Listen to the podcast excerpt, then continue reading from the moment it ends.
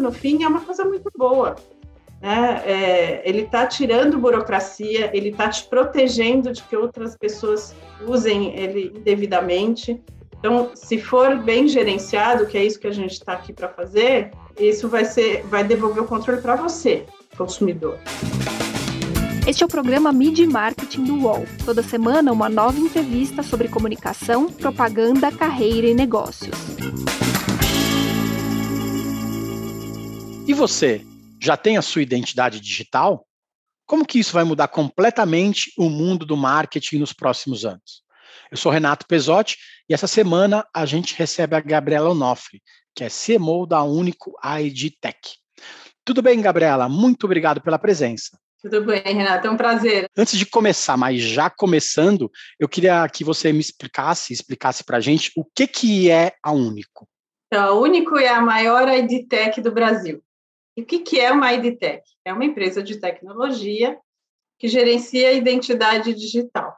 Por que, que identidade digital é tão importante? Porque a gente tem uma série de transações e coisas que a gente faz no nosso dia a dia que a gente precisa se identificar a empresa precisa saber que você é você, e, né, e você precisa estar protegido de que é você que está consumindo aquilo, você que está entrando naquele serviço. Hoje em dia, com o mundo digital, a gente tem consultas online, a gente está fazendo aulas online. A gente precisa saber, é o aluno que está ali do outro lado, é aquele é o paciente que eu estou atendendo, aquele é o médico que, eu, que vai me atender. Então, tem uma série de relações, de coisas que acontecem no dia a dia, que às vezes a gente nem percebe, é, mas a gente precisa identificar. Então, o que a Único faz é que ela põe a tecnologia a serviço das pessoas e das empresas para que essa relação seja uma relação segura, uma relação de confiança e uma relação simples, sem burocracia, sem papelada, sem ter que gastar tempo é, para poder ter acesso a esses serviços. Antigamente era só login e senha, né? E ainda a senha era, eram as ainda são, às vezes, as mais simples possíveis, né? Na verdade, a única que faz uma evolução disso, né? Você passa a ter outras formas de identificar as pessoas, não só com uma senha simples, às vezes. Exato, porque a gente usa a tecnologia de biometria, né, que é o reconhecimento facial, que para as pessoas é uma coisa muito natural, né? Eu falo para a gente é uma selfie, mas por trás daquela selfie tem muita segurança. As próprias senhas hoje são, né, elas são um, um canal de segurança, mas que são inseguras. Quantos de nós não colocamos, né, no, data de nascimento, nome do filho, coisas que o, um, um, uma pessoa que quer se passar por você pode facilmente descobrir. E quando a gente usa tecnologias de, de biometria, que é isso, o que, é biometria? É o que, o que tem no meu corpo que é só meu. Né? Então, reconhecimento facial, só eu tenho essa, essa minha carinha e, e no, nessa combinação de, de pontos da minha cara, eu consigo saber que eu sou eu. A gente usa tecnologias novas e hoje a biometria pode, né, podem ser várias, acho que as tecnologias vão evoluindo, mas o nosso grande diferencial é colocar a segurança em primeiro lugar para que essa relação seja de confiança. Eu costumo dizer que a único é esse elo de confiança entre a empresa e as pessoas, e aí a gente acaba protegendo a identidade das pessoas. Você tem uma ideia, a gente evita uma fraude a cada cinco segundos na Uni. Então, é, é um benefício enorme para todos nós, como pessoas e consumidores de serviço. Aproveitando isso, você falou do, do da, de como a empresa evita fraudes, né? O ano passado, em 2021, em agosto, é, vocês receberam um aporte de mais de 600 milhões de dois fundos, né? E a empresa se tornou um unicórnio brasileiro, uma empresa que vale mais de um bilhão de, de dólares, né? Quanto que a pandemia acelerou esses negócios, porque a gente partiu muito mais para o digital, né? Muita gente que não era acostumada a mexer com, com negócios digitais passou a, a trabalhar com isso, né? Em vários momentos do, do, do, dia a dia, né? Quanto que vocês tiveram que se adaptar a esse momento de muitas pessoas entrando no, no mundo digital e como que a empresa, qual, qual, a importância da atuação da empresa hoje em dia para as outras é, companhias que lidam com esses consumidores do dia a dia? Eu acho que mudou o dia a dia de todo mundo, né? A gente começou a trabalhar no digital, pedir comida no digital, a gente não podia sair de casa, então realmente a pandemia acelerou a transformação digital. e a gente passou a consumir mais coisas, serviços, né, de maneira digital. Então, o fato da, da Único estar preparada para isso fez com que a adoção da nossa tecnologia fosse é, exponencial. Então, hoje a gente tem mais de mil clientes. As marcas que você conhece, por trás elas devem ter a gente como, é, né, como um autenticador. Por quê? Porque essa era isso. Por exemplo, a gente tem um produto de admissão digital. É, antes da pandemia, a, a, empresa falava, ok, você, Gabriela, você está contratada. Traga aqui no DP todos os seus documentos, a gente vai te receber no dia tal. A gente teve que contratar as pessoas virtualmente. E não tem mais DP, não tem mais malote, não tem, né, não tem mais tudo isso. A nossa tecnologia estava pronta. Como é que, o que, que é o, um dos nossos produtos, é o Único People? Como é que o RH usa isso? Ele manda um link para você, né? Então, Gabriela, você está contratada na Único. Eu subo todos os meus documentos, tirando uma foto da minha casa, do meu celular, e o RH é, recebe lá. Gabriela está com todos os documentos, pode ser admitida. Então, é, a, a digitalização acelerou a necessidade. Muitas empresas diziam, tá, é, é bacana, isso realmente a experiência para o funcionário é muito melhor, mas eu ainda tenho alguém para fazer isso aqui. À medida que a, a pandemia no, a nos afetou a todos, as empresas todas correram para né, ter um serviço mais simples, mais confiável, menos burocrático, e a, e a gente estava com a tecnologia pronta. Definitivamente, o que aconteceu é mais clientes, a gente está servindo a mais pessoas, a gente tem muito mais serviços. Então, por exemplo, a assinatura digital foi um serviço que também é, teve um crescimento exponencial. É, de novo, por que passar um papel de uma pessoa para outra se você pode fazer isso de uma maneira eletrônica, com, né, com reconhecimento de que você estava lá, com autenticação, que você é você. Então, não foi só uma quantidade de novos clientes, mas aceleração de novos serviços. Recentemente, também as pessoas passaram a se preocupar mais com as suas identidades digitais, né? Teve uma discussão recente sobre se as pessoas iam ser identificadas na rua por câmeras de segurança, etc. e tal. No Brasil, a gente tem a LGPD aprovada em 2020, que ainda não decolou entre as empresas porque a autoridade de dados, né, não começou a, aplicar as multas, né? Do lado do consumidor, né? O que que a gente olha para a Único e vê o que a Único é, pode ajudar a gente nessas questões também? Acho que a primeira coisa que tem que ficar clara é que a Único não faz vigilância. Né? Então, toda vez que eu vou fazer um reconhecimento facial, é com a sua, né, com o seu consentimento é, os, e, e, através do nosso cliente. Então, você, quando vai abrir uma conta de um banco, que hoje pode ser aberta só com uma selfie, você assina né, uma, uma, uma um, consentimento, você assina a política de privacidade, você sabe que aquela selfie é o que vai te permitir é, fazer aquela transação. Além, do, além disso, a Único tem como premissa básica a segurança e a privacidade. O que, que a gente quer e o que, que a gente está construindo? Esse ecossistema digital em que você, cidadão, tem a, você é o dono dos seus dados, você é você é o controlador.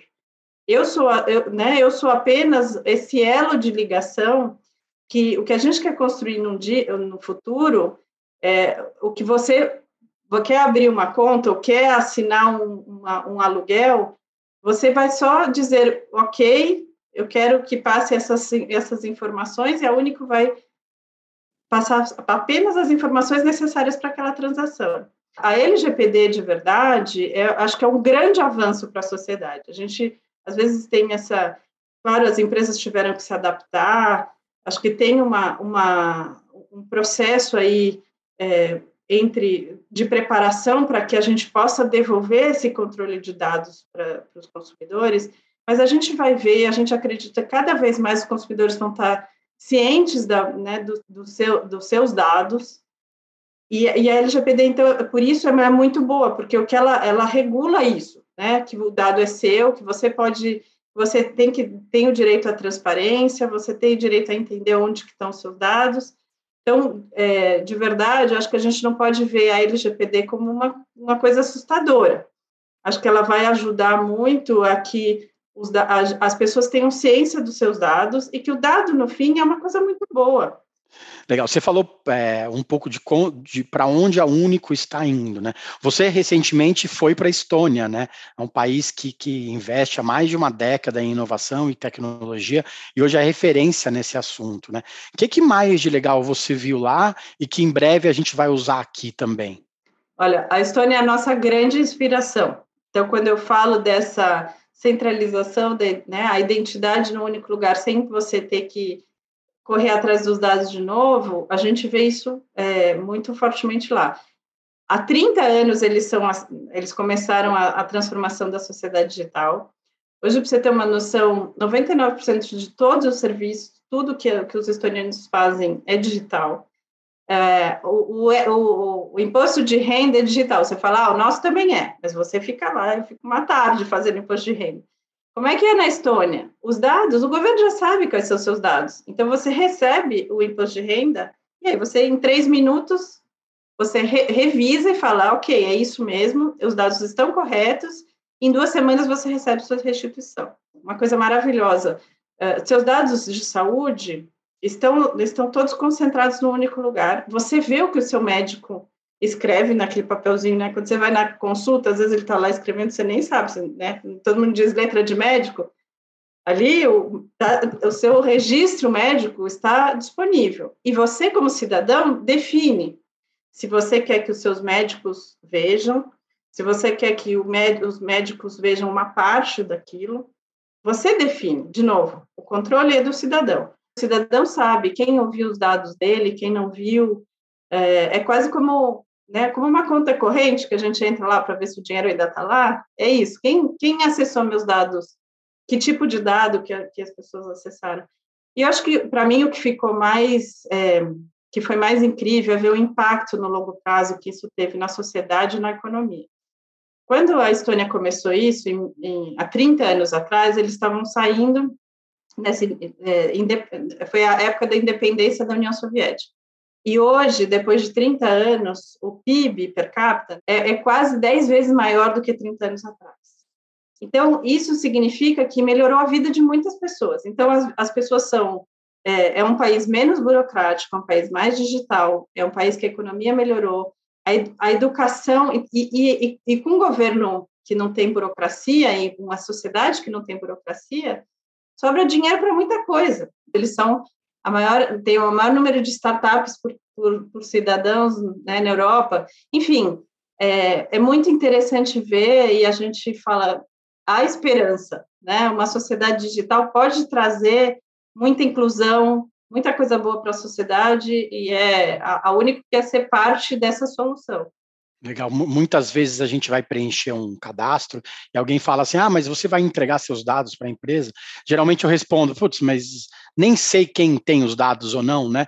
Uma empresa a mais, uma empresa a menos que vai ter esses dados não, não vai mudar nada. Então, essa ideia de ter uma coisa toda num lugar só ajuda bastante, né? Até para a gente saber quem acessou os nossos dados também. Né?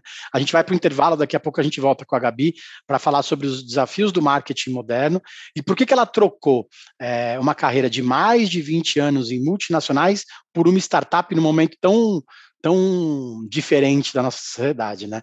Valeu, obrigado, a gente volta já. No cantinho do Parque Antártico, onde eles ficavam refugiados, cantavam o Cléo morreu, a Mancha se fudeu. Em 1988, um assassinato do lado do estádio do Palmeiras marcou a história das torcidas no Brasil.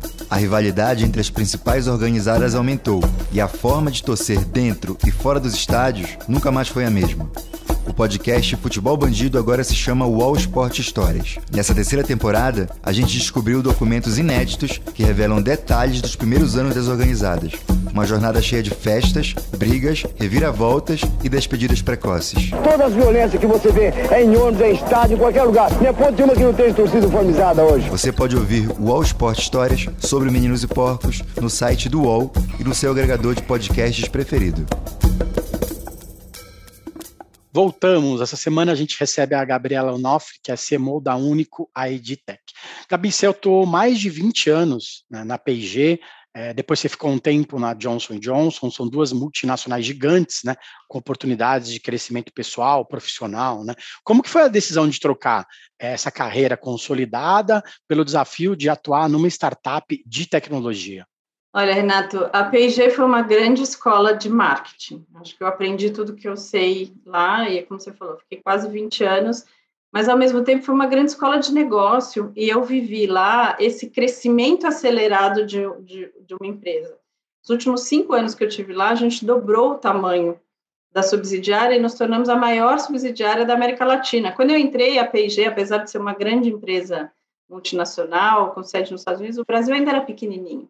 Então, eu vivi esse crescimento e eu, eu queria reviver esse crescimento. Né? E aqui no mundo das startups ele existe. Quando eu fui para a Johnson, acho que meu, a minha decisão era muito mais para aprender uma nova cultura e também para reviver, é, ter esse desafio de fazer um turnaround, né, trazer de volta uma marca muito muito querida, mas que estava envelhecendo para o mundo novo. Então, eu, eu fui é, diretora global de Sempre Livre, que é uma marca super amada né, da minha geração, mas que ela estava perdendo a conexão. É, e eu transformei, eu junto com o time que, que, que a gente que estava comigo na Johnson's, numa marca mais moderna, digital. Nós fizemos parceria com startups, inclusive, porque a gente é era muito mais do que uma marca de absorvente, a gente foi uma marca de cuidado feminino. Então, nós, nós lançamos uma, uma calcinha né, absorvente reutilizável, que é o que a geração hoje quer, sobre a marca Sempre Livre, junto com uma, uma parceria com uma startup que é a Pentes. Eu acho que toda essa, essa, essas novas possibilidades que eu também vi à medida que eu gerenciei essa, é, é, esse turnaround aí de Sempre Livre, eu falei, eu quero viver isso. É, eu quero viver esse mundo das startups, eu, eu sempre digo que eu, eu falei, eu não quero virar a velha do marketing, eu prefiro ir ser a velha da startup. então eu falei, cara, eu preciso aprender tudo de novo. Eu preciso me, né? Eu preciso. É, o mundo é, é, cada vez mais tecnológico e eu trabalhei a vida inteira com meio de consumo. Não que a tecnologia não esteja presente nas empresas de consumo, ela está. Mas eu pensei, se eu, se eu trabalho direto com a tecnologia, eu vou estar aprendendo sobre o futuro eu preciso continuar aprendendo, né? Acho que todos nós precisamos continuar aprendendo. E eu falei, por que não colocar minha carreira é, nesse, nesse, né, à disposição desse aprendizado? E foi isso que eu fiz quando eu vim para a Único. É, eu decidi que eu ia aprender e eu ia né, poder aportar tudo que eu tinha aprendido com essas grandes empresas. Você comentou de se tornar a velha das startups, né? A velha da startup, né? Nesse caso, é, tem muita gente mudando de carreira, né? Alguns é, mais antigos, né? Não são os velhos, mais antigos do marketing, eles estão mudando de carreira, encarando esses novos desafios de aprender, né? É um, um, um, momento de frio na barriga que tem muito a ver com o momento que a gente vive de pandemia, né? Você acha que esse momento de de pandemia, né, de, de de novas, de, de, ressignificar algumas coisas, tem muito a ver com esse momento do marketing, de profissionais mais antigos do, trocarem de carreira, né, olharem para novas carreiras na, nas empresas também? Eu acho que o que a pandemia nos trouxe foi essa vários questionamentos. Será que o que eu estou fazendo com o meu dia a dia é o que eu gostaria de estar fazendo? Será que eu continuo aprendendo? Né? Eu acho que, que são os questionamentos que eu tive lá atrás. Né? Essa minha decisão foi antes até da pandemia. Eu cheguei aqui em 2019. É, mas mesmo assim, eu acho que a pandemia fez com que a gente é, tivesse essas reflexões. Acho que a outra coisa é nós como como cidadãos, como pessoas, estamos vivendo a transformação digital. Acho que a, a pandemia ficou mais claro, mas a gente já estava vivendo isso. Né? Quantos de nós já não nem sei onde tem um ponto de táxi perto da minha casa. Eu peço pelo aplicativo, né? Eu, preciso ir para algum lugar, eu peço no aplicativo. Não estou afim de cozinhar, ou um filho quer comer japonês e outro quer comer árabe, eu peço no aplicativo. Né? Eu não, eu não sei, né? Assim, eu quero as compras do dia a dia que são chatas de carregar, eu peço no delivery. Eu preciso de uma cerveja gelada, eu peço no delivery. Então, a gente como pessoa, isso acontece muito com, as, com os profissionais de marketing, né? Nós já estamos vivendo isso há muito tempo. Lógico, a pandemia acelerou. É que muitas vezes a gente separa a pessoa do profissional de marketing. Gente, isso não existe. E não existe cada vez mais. Acho que a pandemia pôs tudo junto, misturado, e aí ficou bem claro. Então, acho que sim, dá um frio na barriga. É, é, às vezes parece muito que a grande corporação é o certo e você está trocando pelo incerto da startup, mas a verdade é que nada é certo, tudo é incerto. Se a gente é, realiza isso, né, que é, a única certeza é que vai mudar, então você vai ter menos preocupação na mudança. Acho que vai, você vai é, conseguir ser mais fiel ao que você sabe fazer, ao que você gosta de fazer, ao que você quer aprender. A gente vai mudar muitas vezes de carreira. Nós vamos viver muito mais do que né, nos nossos pais. Então, acho que vale essa, essa reflexão. Legal. Você muda de carreira desde da época da faculdade, né? Você é formada em engenharia de alimentos, né?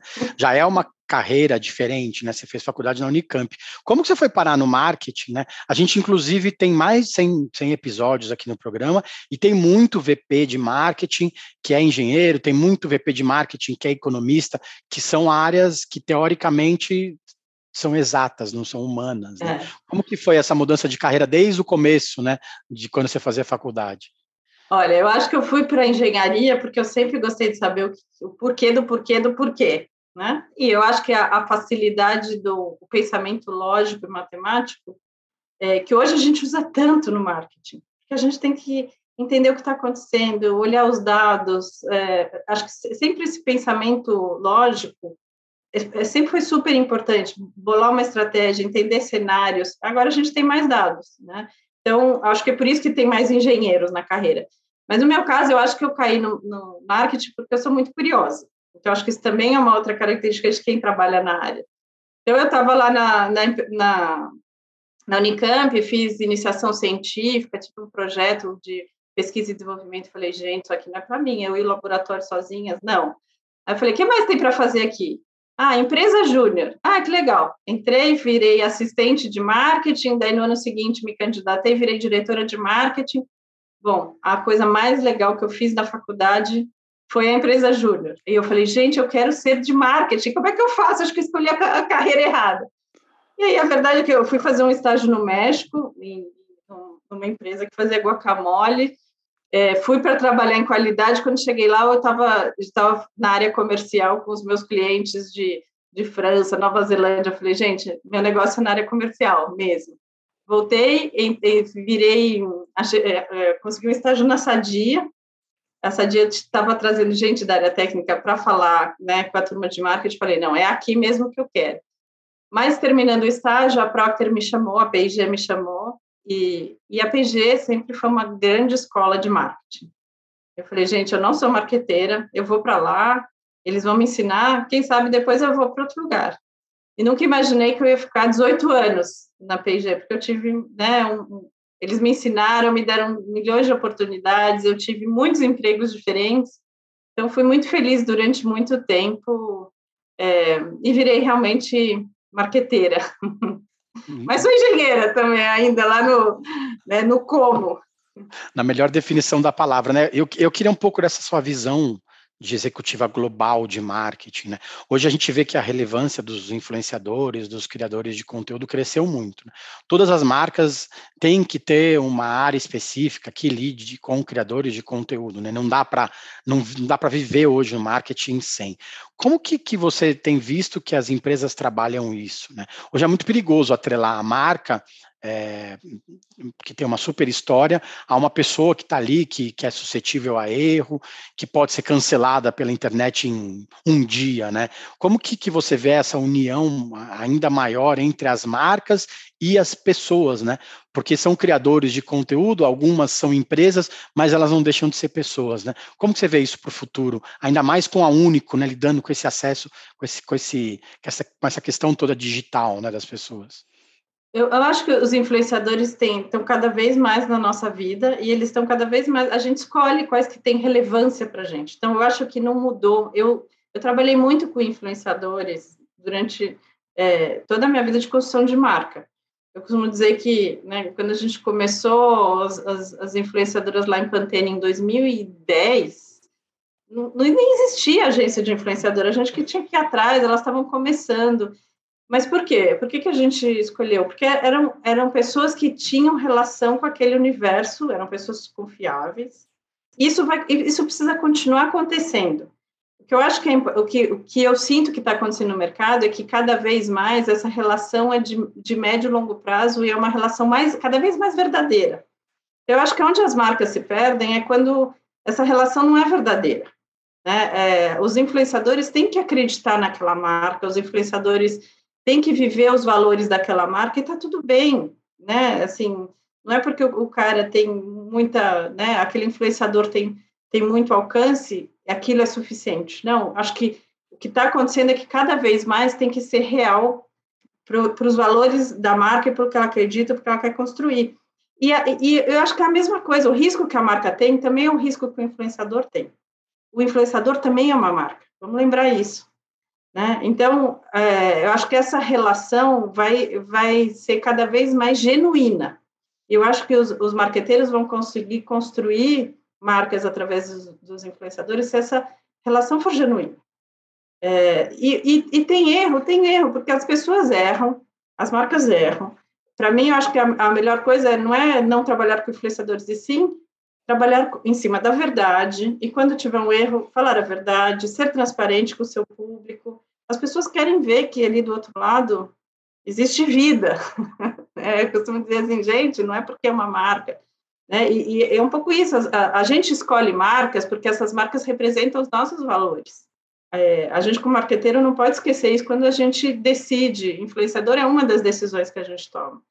É, mas, para mim, a, essa relação tá cada vez, ela tem que ser cada vez mais genuína, né? cada vez mais real é, e baseada em propósito. Gabi, obrigado pelo tempo. É legal entender um pouco mais sobre esses assuntos que, abor que, que abordam tecnologia, inovação, mas que no, no fim das contas tem tudo a ver com marketing, porque é, eles tratam de pessoas especificamente, né? É isso aí.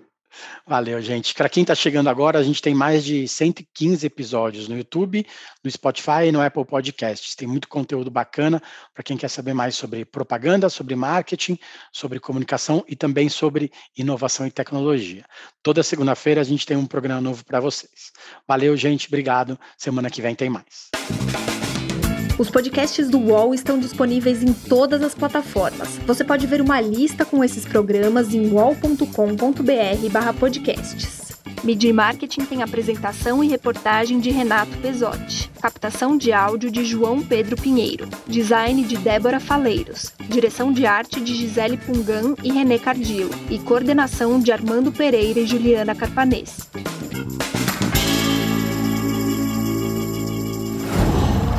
Qual